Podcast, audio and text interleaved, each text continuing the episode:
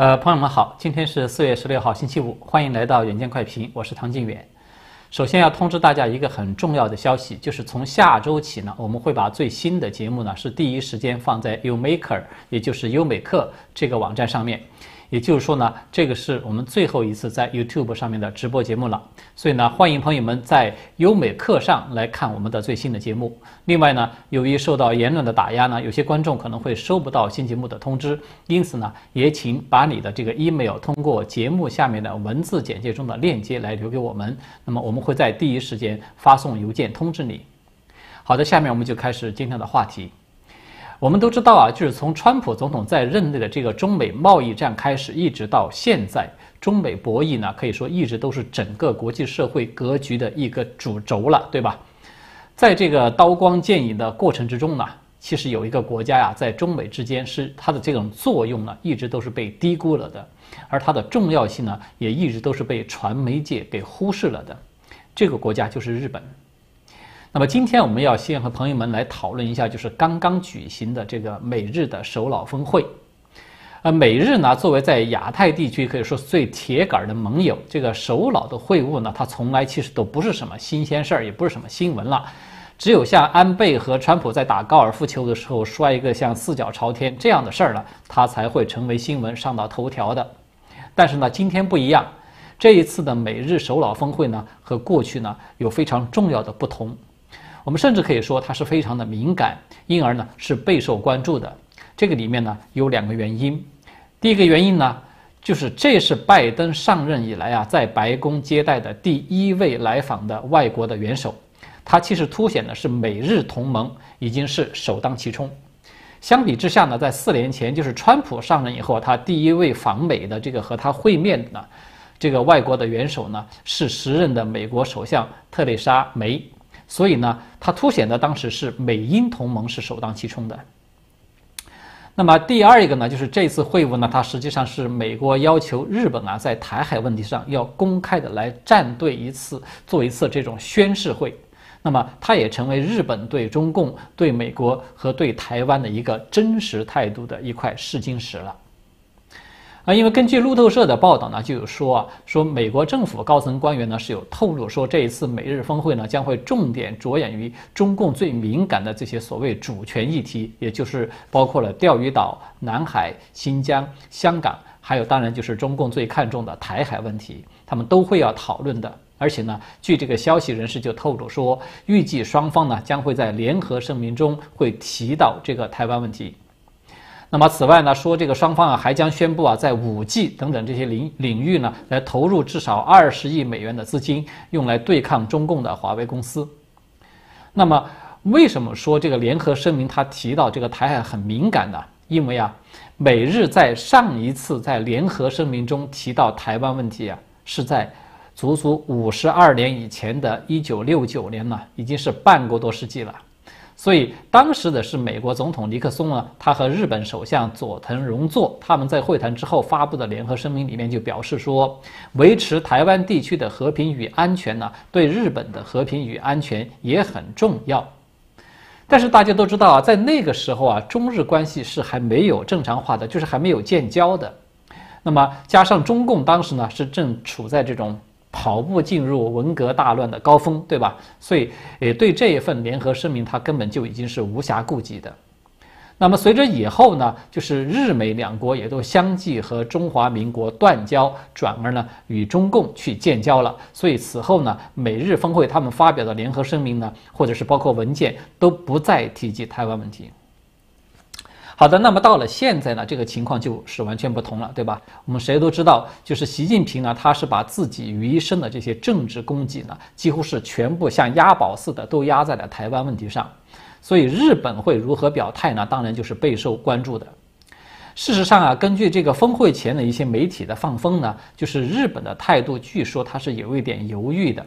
啊，因为有日本媒体就披露说呢，这个声明中呢，他可能会提到台海稳定相关的内容，但是呢，有一些日本人士也担心说啊，日本呢最近已经对这个台海问题是表过态了，如果说再重复的来表态呢，可能会激怒中共。那么日本它犹豫的原因呢，其实说穿了很简单，主要就是因为日本的经济呢，它对于中国大陆是过于依赖的。自从这个大陆改革开放以来啊，虽然日本政府这个层面啊，它对中共一直都是保持一种戒备和保持距离，但是呢，日本的企业界其实对大陆市场的依赖是逐年在加深的。呃，中国呢，多年以来啊，可以说一直都是日本的第一大贸易伙伴，所以呢，这个是中日之间多年以来形成这种叫叫做政冷经热，是吧？就是这个局面的主要的原因，就是政治很冷，但是经济很热嘛。从这个疫情爆发至今呢，呃，日本的经济呢可以说是迟迟的未见好转。呃，这个首相菅义伟呢，他的支持率呢也是在一路的下滑了。所以这个对于十月份他就即将要去面对的这个众议院的选举的这个菅义伟啊，对他来说无疑是一个最大的一个担忧。所以呢，如果说菅义伟他是同意在今天的联合声明中公开的就台湾问题来进行一个表态的话，那么大概率他很有可能还会要遭到。中共的经济制裁的这种报复，所以呢，这个就很可能使原本已经受到严重影响的东京奥运会呢，会雪上加霜的。因为就在昨天呢，日本自民党的干事长啊，叫做二阶俊博的，他就有对媒体这个表示说，如果这个疫情进一步的恶化的话，那么仍然是有可能会取消举办这个东京奥运会的。啊，那么我们回到刚才的说的这个主题啊，就是为什么这一次美日峰会的表态会如此的重要呢？因为这个表态呢，我觉得它会带来几方面重大的影响。首先，第一个呢，就是在过去很长的时间啊，日本它其实都是一直保持了一种安全靠美国、经济靠中国是这样一种格局，对吧？也就是说，它非常低调的在谋取双方的红利。这个呢，可以说也是一种在中美之间来踩平衡的一个战略。呃，一旦这个菅义伟他要是这一次来公开的站队的话，那么过去的这种平衡他就会被打破了。那么日本呢，他很可能会遭到来自中共的这种报复，就像中共对待澳大利亚一样，那么他们会对日本重要的经济领域呢可能会去实施打击。这个当然是有可能影响到刚才我们提到的，就是说日本在十月份要举行的众议院的选举。那么第二一个原因呢，第二个影响呢，就是说一个非常重要的。呃，关键是在于，如果这个表态它公布出来，它很可能会把原来维持了数十年的，就是中美台这三方的关系呢，它可能会演变成中美日台的四方关系。它这个呢，就会触动到中日关系中中共最敏感的那个一个中国的政策。呃，在一九七二年啊，就是当时中日建交的时候啊，他们发表的这个中日联合声明中。最重要的内容呢，就是日本的这个一个中国的政策。这个政策呢，它和中方的说法是有差异的。它和中美联合公报提到的这个，尤其美国这一方的说法，它也是有差异的。我们都知道啊，中共对一中政策的这个表述呢，就是官方的啊，它从来都是这个老三篇了，也就是三个要点，对吧？第一，世界上只有一个中国；第二，台湾是中国不可分割的一部分。第三，中华人民共和国是代表中国的唯一的合法的政府，就是这么三句话。那么美国方面呢？我们都知道他对一中政策他的论述是怎么说的呢？他是这么说的：说美国认识到，在台湾海峡两边的所有中国人都认为只有一个中国，台湾是中国的一部分。美国政府对这一立场不提出异议，是这么一种说法。大家看见吧？它差别已经在这儿了。这个就是我们已经很熟悉的美国的台海政策的模糊化的由来，而日本的表述呢，它其实可以说是有异曲同工之妙的。日本的官方表述是怎么说的呢？它是这么说的：日本国政府承认中华人民共和国政府是中国的唯一合法政府合法政府。中华人民共和国政府重申，台湾是中华人民共和国领土不可分割的一部分。日本国政府充分理解和尊重中国政府的这一立场，所以大家也看到了吧？中共说啊，说台湾是中华人民共和国的一部分。然后呢，日本对此的说法呢，他只是说我们表示理解并且尊重，他并不是说承认，对吧？这是什么？这当然也就是一种模糊化，它其实就是日本版本的一个模糊化。我们换句话说呢，在必要的时候呢。日本它是可以尊重中共的这种说法，但是它不承认中共的这种立场的，或者说它是可以不尊重中共的这种说法的，只要有必要。那么就像我们平时也会在说，我们尊重某人的发言的权利，但是呢，我们不一定会同意其观点，是一样的道理，对吧？所以如此一来呢，日本的立场呢，它实际上就变成了这样：就是我虽然可以承认你是合法政府，但是呢，台湾不是你的一部分，我只是现在不和台湾去建交，如此而已。这个就等于啊，它预留下了日本和台湾发展官方关系的一个空间。那么日本的一中政策呢，因为它是在一九七二年达成的嘛，刚才我们已经说了，所以呢，它是被称之为是七二体制。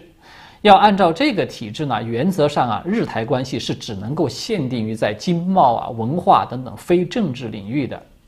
但是如果说啊，今天美日是有正式的对台海的这个安保来发表一个态度的话，那么实际上它就已经把日台关系是扩大到了政治和军事领域了。日台之间呢，就将会成为一种准国家之间的关系。这个呢，可以说就是对日台关系的一个重大的提升了。中共会是一种什么滋味呢？我觉得是不难想象的。那么第三个重要的影响呢，就是我们可以说它是军事意义上的，这个可以说对中共的刺激呢是最强烈的。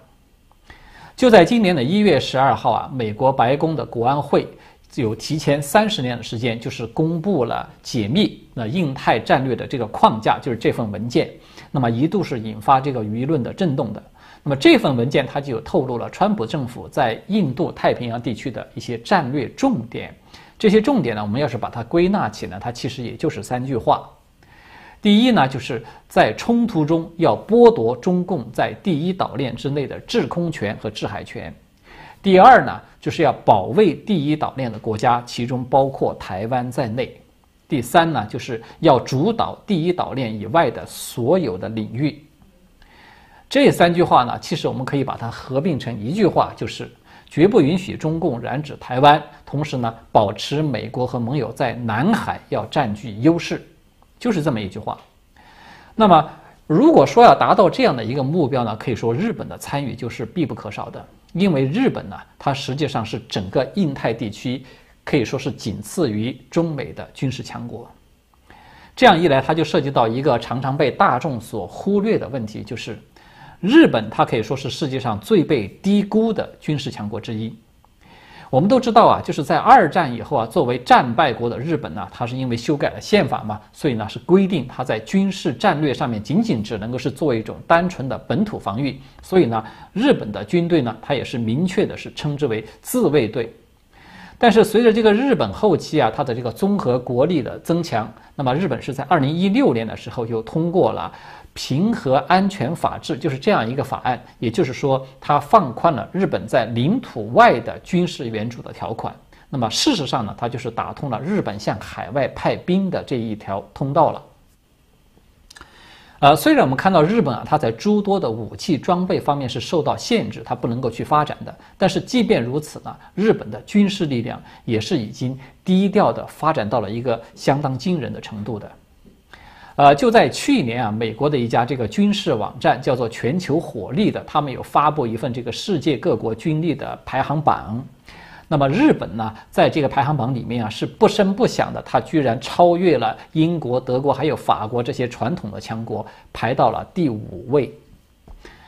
当然，无论啊，就是说这个排行榜它是不是真的有反映的那么的准确，但是它都说明啊，日本的军事实力它远远不是我们现在表面上看上去那么简单。我觉得，如果说更准确一点说呢，针对着台海局势而言，日本当前的军事实力对中共最具冲击力的，恰恰就是刚才提到这个第一岛链内的制空权和制海权。呃，关于这个日本它整体的军事实力的问题呢，其实有很多的专家已经有大量的这个论述了，是吧？我这里呢就不用再班门弄斧了，我呢只是就根据这个台海这个话题和朋友们来说一说两个方面，一个呢是日本的制空能力，一个呢是它的反潜能力。我们都知道啊，中共现在对拥有的这个。两艘航母啊，可以说它这种渲染已经到了无以复加的地步了，是吧？尤其是这个辽宁号频频的这个出海去秀肌肉，但是实际上呢，作为训练舰的这个辽宁号，它的确在这些专业的军事人员眼中是并不受看重的。呃，就在前几天，美军的这个马斯廷号驱逐舰的舰长是吧，敲着脚就是蔑视辽宁号的那张照片，可以说就是一个典型的代表了。那么日本啊，它虽然是因为是战败国，限制了它不能够建造航空母舰，但是呢，日本有通过建造了像出云级这样的叫做直升机护卫舰的方式，它其实已经拥有了叫做准航母。就是一种拐弯的方式，它拥有了准航母，而且呢，它迄今已经建造了有四艘了。那么在今年的一月份呢，日本同时有宣布啊，就是对其中的两艘要进行一种改装，它的目的呢，就是为了能够让它成为一种真正意义上的航母。而它用的舰载机呢，就是美国最先进的这种具备了垂直起降功能的那个 F 三五 B 隐形战机。这一批战机呢，它是川普总统在任的时候，就是在二零一九年他出访日本的时候送给日本的一份大礼。诶，就是在当年的五月二十七号，当时呢，川普是正式的宣布说，日本将向美国采购一百零五架 F 三五战机，其中有四十二架就是这种可以垂直起降的 F 三五 B 型的舰载机。那么，如果我们要按照啊一艘直升机护卫舰，它可以容纳至少是十二架舰载机的话，那么光是这一批订单，它就可以瞬间让日本拥有三艘货真价实的航母，而且呢，它还是当前最先进的这种第五代的隐形战机。那么，它相比起中共辽宁号的那批，就是被中共军队内部啊自己都称为飞行棺材的这个三代机歼十五啊。它这个夺取第一岛链的制空权，可以说已经就有了保障了。那么相似的情况呢，它其实也出现在日本的潜艇。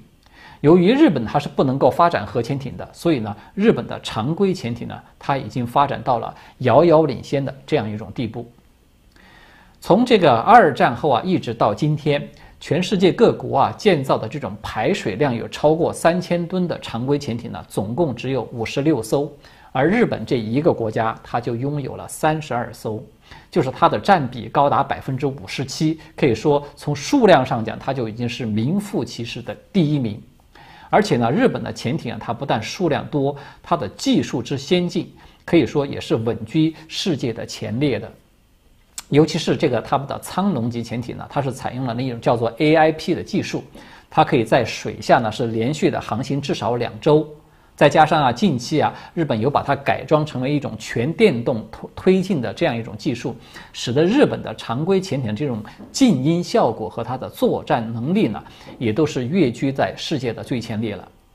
而我们都知道呢，用潜艇来反潜呢，它其实是举世公认的反潜作战的效能最高的方式之一。而中共的核潜艇呢，它的战略其实对美国是唯一能够威胁到美国的这样一个战略。所以刚才啊，我们有花了一点时间来和大家讨论日本的制空能力和它的反潜能力，其实就是想说明一个问题，就是日本的军事潜力呢，它其实比当前我们看到的它已经具备的军事的实力是更令中共担心的。而美国它为什么要要求日本来做这样一个表态呢？实际上，它主要就是为了要达成印太战略的第一个目标，就是美日联手垄断第一岛链的制空权和制海权。如此一来，那么中共的武力攻台，它自然就会成为一个空中的楼阁，那么可以收不战而屈人之兵的功效。一个显而易见的原因是呢，一旦美日之间要是确认了他们共同介入台海战争，那么美国它一定会放松对日本很多军事方面的发展限制的。以日本现有的这种军工能力啊，事实上我们都知道，日本它已经可以生产除了核武器之外的几乎所有的武器装备的。也就是说，日本自身这种强大的军事潜力，再加上美国的有意的扶持，那么这个就意味着中共啊，它几乎是瞬间就会在军事层面上啊，会多出一个压缩版的美军作为对手的。那么现在最新的情况是，就是拜登和菅义伟啊，他们有刚刚举行了联合的新闻发布会，刚刚才结束。那么菅义伟呢，他在这个。呃，讲话之中他没有直接的说出台海这个地区，但是呢，他有直接点名了中共，并且呢是三次间接的有提到了台海。第一次呢，是他说我和拜登总统共同确认了双方此前的“二加二”会谈确立的原则，而这次会谈最关键的就是确认了日本对台海保持和平稳定的一个关切，对吧？第二一次呢，就是这个菅义伟他有点名了中共对南海和东海的威胁，并且表示说，美日双方将共同维护这些地区的和平以及印太区域的其他地区。当然，这里呢，台湾呢肯定就是被包括在了这个其他地区了。比较有意思的是啊，在这个双方讲话结束以后呢，就有记者就直接问到了关于台湾的问题，菅义伟呢他就再次的回答说。我们已经确认了致力于维护印太地区的和平，我们也确认了此前双方二加二会谈的原则。看见吗？大家，他是再一次的提到这个二加二会谈。所以呢，虽然菅义伟他没有那么直接的说出台湾这个名词，但是这个实际上的内容呢，他已经有了，他只是表达的稍微柔和一点，也就是说。在这个美日二加二的共同声明之中啊，台海安全的这个重要性，它已经是被定调了。这一次峰会呢，它强调与否呢，实质上它都不会影响到美日关系，或者说是会减少到日本对台海的这种高度的关注。那么，为什么我们说中共啊，他对美日峰会会如此的紧张，甚至可以说他都已经紧张到了有一点歇斯底里了呢？原因就在这儿。当然啊，刚才我说啊，中共它是有一点歇斯底里的呢，可能有朋友会觉得你是不是有点太夸张了？说这个是不是有点为了黑共产党而黑呢？其实啊，啊不是夸张，我说的是一个事实。就像我们刚才有提到的，美日的外长和防长呢，在三月中旬举行这个二加二会谈以后呢，就在联合声明中是有明确的强调，说台湾海峡的和平稳定的重要性，日本是非常的关切。那么。这个呢，它当然只是部级官员的一个会谈，但是中共在当时就已经差点失控了。当时啊，这个赵立坚发言人嘛，他是公开的大骂日本，说什么狼狈为奸啦、引狼入室啦、仰人鼻息啦、什么令人不齿啊等等，呃，也难为这个二杆子的红卫兵发言人，就是他去辛苦搜罗了这么一大堆的成语。那么就在前几天呢，日本啊，当时有做出一个决定，说将这个处理过的福岛核电站的废水呢，要排入到大海，可以说几乎是瞬间就引发中共舆论这种攻击的高潮。从这个外交部的华大妈的这个连续发的三条推文，到我们看到党媒啊，就是操纵民间舆论来大骂日本，说什么不负责任等等，似乎中共呢，他自己好像一夜之间就变成了环保专家，变成了绿色的斗士了。那么在与此同时呢，中共的商务部门也在昨天有宣布说，中方呢将会密切的跟踪这个事态，要评估可能会对日本相关的食品安全和贸易造成的严重威胁。那么我们先说这一部分，就说日本它为什么要排放这个废水呢？日本政府它自己的解释说啊，这批废水呢是已经经过过滤和稀释的处理以后。呃，那么每年最多会排放二十二兆贝克的叫做放射性的物质液态氚，是这个东西。那么它的这个浓度呢，也会被稀释到每升一千五百贝克。这个呢，它只有世卫规定的这个饮用水标准的七分之一。而中共自己的核电站是什么情况呢？根据这个香港众新闻啊，它引述的中共生态环境部就是在二零一七年一份。官方的政府批文里面就提到说，大亚湾的这个核电基地呢，总共是六台的机组，它每年的这个液态氚啊排放的这个上限是达到的二百二十五兆贝克，它是福岛未来每年排放量的十倍，所以呢，这个答案就很清楚了，对吧？大家也看得都很清楚，中共他拼命的翻炒这个福岛排废水的这个话题呢。它的醉翁之意呢，其实并不在于这个核废水的环保标准达不达标，而是在于呢，商务部啊，他要制裁这个日本的食品和农产品等等，要来做一个铺垫了。那么，就像刚才我们有讨论了，